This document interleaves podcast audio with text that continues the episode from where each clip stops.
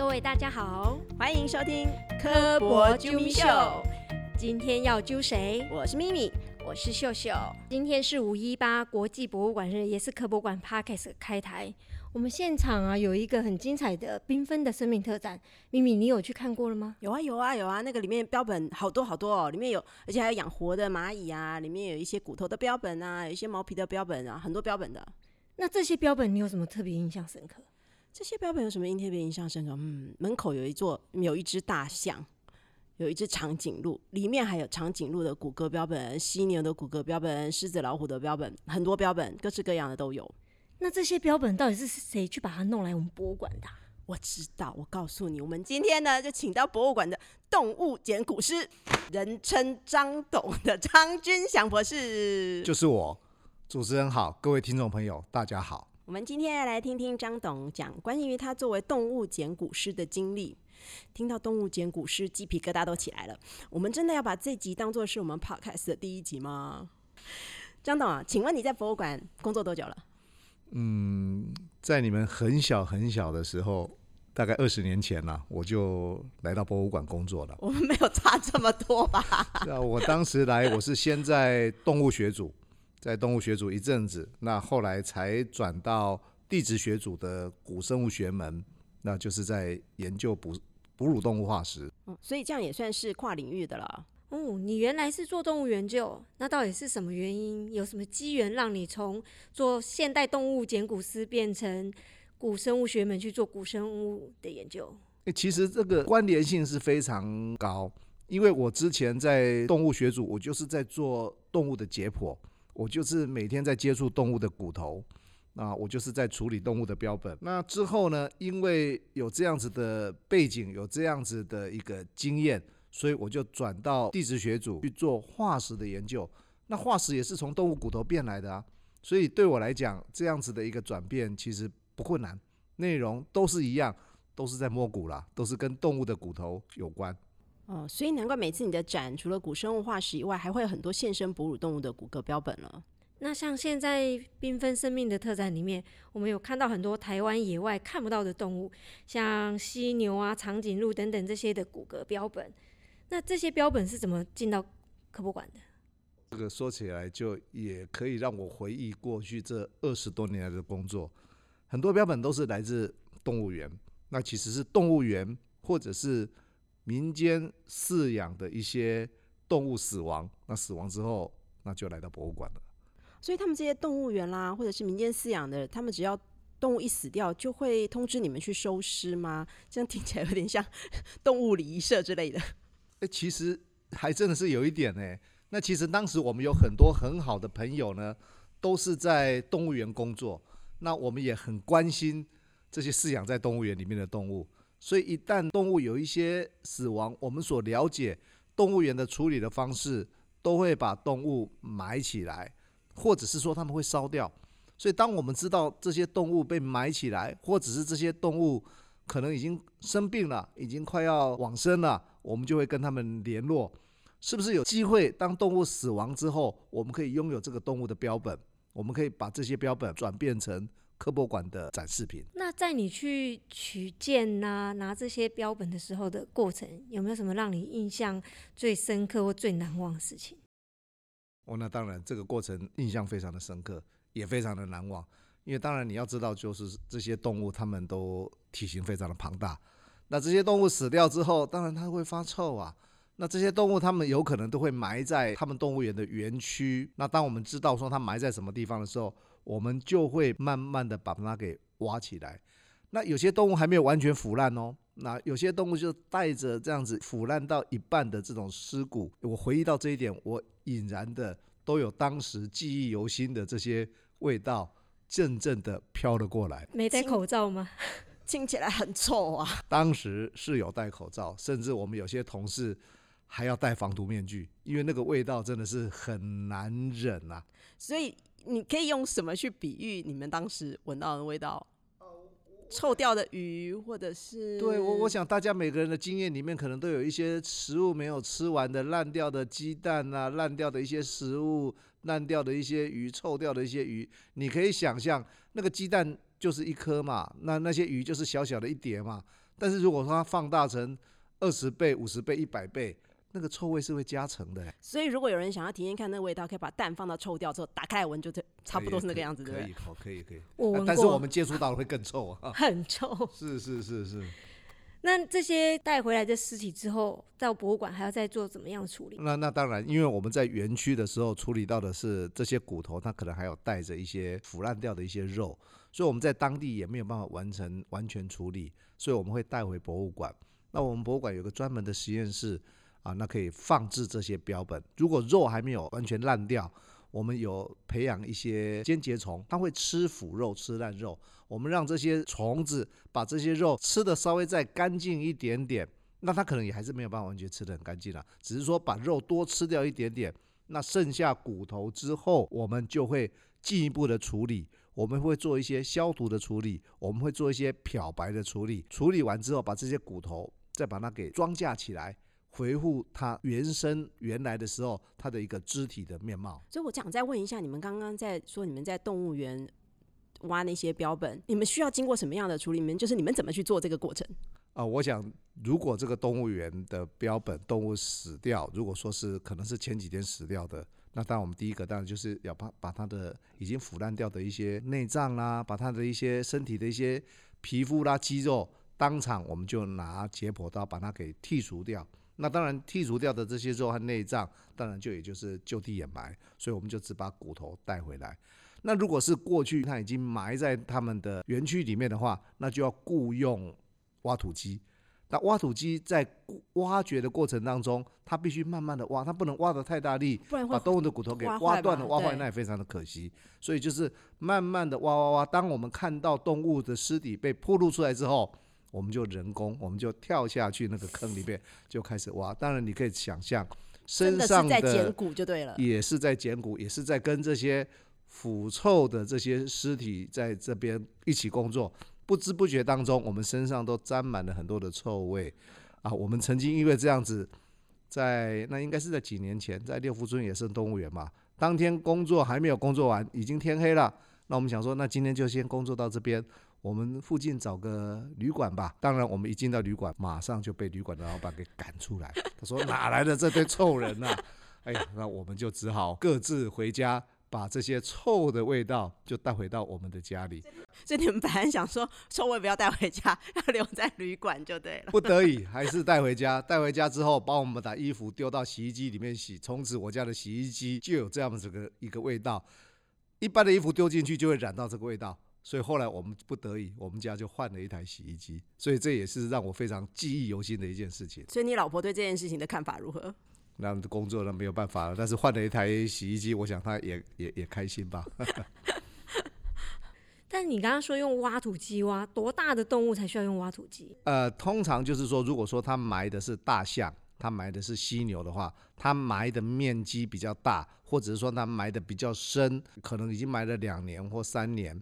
那在这种情况之下，我们一般用人工来挖太费力了，所以就会借由机械的力量挖土机。所以埋了两年三年再挖出来那个骨头，还是有办法再做成标本，就是骨头啊、还是有可能，因为只要它完没有完全腐烂，那当然我们就是还是会有机会，只要恢复它的原来的样貌，那这中间当然要借由一些化学药剂的帮忙，那可能是一些消毒的药剂，或者是一些漂白水，或者是一些双氧水，试着就可以把它的骨头把它给漂白，把它给弄干净。那博物馆为什么要这么多的标本啊？那当然，博物馆作为在做收藏与研究，标本可能可以说是博物馆的一个根本。那就研究而言，当然我们收集了这么多的标本啊，我们可以做一些形态上面的一些比对，甚至我们有一些病理的一些研究，可以了解这些动物它是怎么样死亡的，他过去他是不是哪里生病，他是不是哪里产生病变。那当博物馆收集到这么多这么多的这些标本之后，它就充满了很多无限的展示教育的可能性。所以在一次一次的展览的过程当中，我们在博物馆背后的这些收藏库的标本们啊，就是他们出场跟我们的观众朋友、跟我们大朋友小朋友见面的机会了。所以你觉得一般观众来到博物馆，他面对这些标本的时候，他到底要看什么？因为我觉得一般人来到博物馆，他看到标本，他其实不知道他到底要看什么，所以他们到底应该要看什么？那当然，我想一般的观众对于大自然野生的动物，其实是看到会很开心。但是我们知道，大自然的这些任何的这些万物，其实他们的身体的背后是骨头在支撑，所以看到他们，我们其实有很多在生物学上、在生理解剖上面的一些知识可以传导。更何况，事实上我们人也是由骨头所构成的啊。看到动物的这些骨头，我们也可以想想看，诶，我们跟人类，譬如说我们看到大象，我们看到长颈鹿，我们是不是跟它有什么不一样的地方？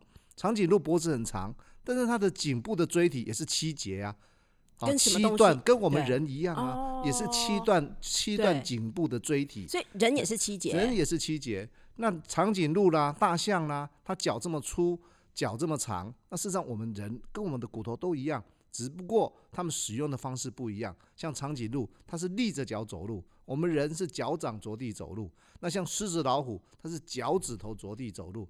所以在博物馆的展示当中，在你看到的这些标本当中，事实上在寓教于娱乐，在不知不觉的在欣赏这些标本之美的情况之下，事实上它的背后有很多在演化学上，有很多生物学解剖上面的一些含义。这些借由标本的媒介，才能够拉近展品还有跟观众之间的这些距离。那再透过我们的解说人员的解说诠释，我想这就是一个博物馆丰富大家知识的一个场域。所以，我们如果看到就是至少是哺乳动物这一些这一群动物的骨骼标本的时候，我们可以去看着它，然后去想自己一对照着自己的，比如头，就他们的头跟我们的头其实结构是类似的，手前肢跟我们的手是类似的，后脚就是跟我们的脚是类似的，大概是这个意思吗？是没有错。那当然不是只有哺乳动物啊。如果你看到蜥蜴，你看到蛇，大家都是脊椎动物，但是大家都是脊椎动物，我们有一些是共同的构造，我们也有一些是不同的功能而衍生出来的构造。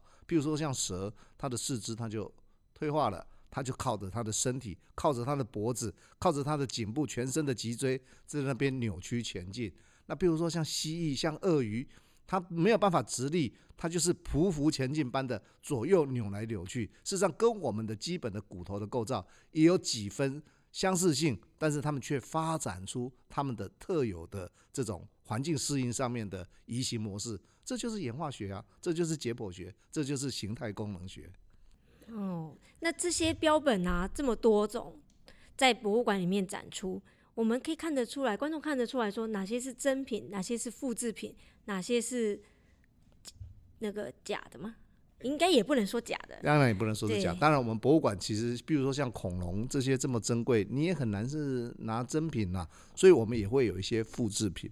但是博物馆既然来到博物馆，我们当然是尽量要使用这个真品。譬如说，我们看到的，我们在展场当中，在缤纷的生命展场当中，我们看到了很多哺乳动物的骨骼。那每一个骨骼都是我们在动物园一具一具拿回来，一具一具处理，一具一具装架起来。听起来好有感情哦。当然是好有感，当然对我来讲都是一个很好的一个回忆。但我们看到这些骨头，你可以看到它的颜色，它可以看到骨头的这些毛细的这些构造，这是复制品，复制不来的啦。而且很多的骨头，包括像头骨，它有很多的孔洞，鼻孔里面它有很细致的这些啊，像软骨的这些构造。但当然，如果说你要复制，其实你也做不来，不做不来那么真实的一面。所以，如果想要看真的标本，想看好的标本，那当然就要来博物馆来看哦。哦，之前听说就是在展标本的时候，骨架标本如果真的时候，他们会在外面装支架把它撑起来。哦，对，没有错，没有错，因为真的标本它本身它的一个支撑，它可能就是因为我们可以想想看，我们身体骨头其实上它是一个拼接的一个过程，我们是透过肌肉，透过一些所谓的结缔组织去做牵拉，但是当动物死掉之后，它没有皮，它也没有肉。骨头和骨头之间，它没有办法做连接，所以我们就必须借由外面的一些骨和外面的一些钢材，把它给制作起来。这我们叫做外走铁，就是走在外面的一些钢材、一些铁件。那如果是复制品的话，像有些恐龙，为了要创造它栩栩如生的感觉，它会把这些钢材埋在所谓的骨头的复制品里面，所以它等于说它的一个支撑的这些钢材，它会从骨头冒出来。那有好像卡榫般装架起来，所以这类的就是所谓的复制品、复制标本的一环，这个叫做内走铁。走在里面的这种钢材，走在里面的铁，所以看起来是栩栩如生。那如果是真的骨头的话，骨头那么珍贵，我们怎么可能把这些钢材铅砖把它埋在骨头里面呢？所以的确，如果你看到的是外走铁，也就是骨头的外面有一些铁件，有一些铁材，那么那很可有可能都是真的。那我们为了要让标本看起来要有栩栩如生的感觉，所以我们那个钢材，我们那些支架会越细越好，或者是它的颜色尽量跟骨头的颜色要能够搭配，也是能够让观众一眼看出去，不要很明显的看出它的那个轴铁，稍微有点类似像保护色这样子，让它的这个整体出现一个这种完整性的一个这种面貌。所以我们在骨头装架上就有内轴铁。和外走铁之分，所以现生的动物也会这样吗？因为现生动物，比如说可能骨头的取得就没有这么的呃珍贵，所以也是一样会就是真品，你就你们就会用外走铁的方式去对，没有错，没有错。所以你看看，因为有些有些动物它的骨头，譬如说它比较小一点哈，比如说像猫啦，或者我们展场有石虎啦，因为它的骨头比较小、比较轻，所以我们用它自己本身的力量去支撑，就足以让它支撑起来。那当然就不需要有这种所谓的。外走铁的帮忙，但是如果说是比较大一点的，比如说像大象、长颈鹿，哎，你们去注意看看，还真的是必要必须要有外在的这些钢材、这些铁件来支撑它，它才能够撑得起来。毕竟展览我们觉得是很重要的一环，但是维护标本的安全也是我们更重要的考量。所以，如果有人想要在自己在家里动手开始做标本，你有什么建议？啊，这个当然也是一个很好的一个议题了。当然，我们爱护动物、喜爱动物，是不是能够自己做标本？当然，我想每个人都有机会都可以做标本。但是做标本最重要就是你要有标本的来源呢。啊，那所以我们常见的，譬如说我们三餐我们吃鱼，吃剩下的像鱼的那些骨头，诶，是不是我们可以把它给组装起来？好，或者是说我们如果去吃肯德基吃吃鸡肉炸鸡，吃完之后这些鸡的骨头。是不是可以把它给组合起来啊？甚至像是吃猪脚啊，其实也都是可以，也都是可以。这个只要你不怕脏、不怕黏、不怕臭，当你吃完之后，一般我们当厨余处理，如果你再多费一点功夫，把它给收集起来，做一些清洁的工作，你可能用清洁剂，可能用像沙拉托之类的清洁剂，把它的油脂给去除掉。你多花一点心思，你拿起小刀，拿起小刀片，把它的这些。没有吃完的这些肉，把它给剔除掉，你这个就是你处理标本的第一步，也就是平常我们在动物园做的工作。所以我们要先自己把肉吃干净，取代那个间节虫的功用，要把 肉先吃我们要吃的，我们要吃的干净，然后之后就开始很有细心的啊，去把这些这些肉给剔除，剩下骨头。那当然去油脂非常的重要哦。为什么？那但因为骨头里面有很多的油脂啊，啊，那如果说你油脂没有去除干净的话，它油一直会往外渗嘛，那往外渗，它可能产生一些变质，也就会产生一些臭味。哦，所以要用很多的清水浸泡处理，甚至借由一些化学药剂，一般化学药剂大概就是清洁剂啦、漂白剂啦，啊，能够把这些油脂给剔除干净。之后如果再加上一些像双氧水之类的，可以帮你把骨头弄得很白。但是这些。化学药剂，不管是清洁剂、漂白剂，或者是像双氧水之类的，它其实它对骨头本身也会有危害哦。对，所以通常我们处理多久、浸泡多久的时间也是一样，要处理要浸泡同样的时间在清水啊，泡清水同样这么久的时间，所以就是要让这些化学药剂把它给清除掉啊，这样子才能够维持这个标本长久保存的这个时间。所以生活中处处有科学。下次妈妈要倒厨余的时候，记得告诉妈妈：“秋豆妈的蛋子嘞，我要拿来做标本。”我我家曾经有很多的螃蟹脚，小孩吃完以后就拿来自己带去浴室洗完，就放在抽屉里。过没阵子，臭到不行吗？妈妈就崩溃了。这这的确，我想家庭要先沟通好。好，对，清干净很重要，不然妈妈会生气。清干净很重要，但是也不失是让小朋友们认识动物、认识骨骼。认识标本的一个开始起始的第一步，所以标博物馆有那么多的标本可以展示，真的也是要感谢这些捐赠捐赠给我们动物尸体的这些呃动物园也好啦，或者是民间自己饲养东西的人也好。那而且我们也要特别非常感谢这这些动物，他们在死后还替我们这些科学可以做些一些贡献。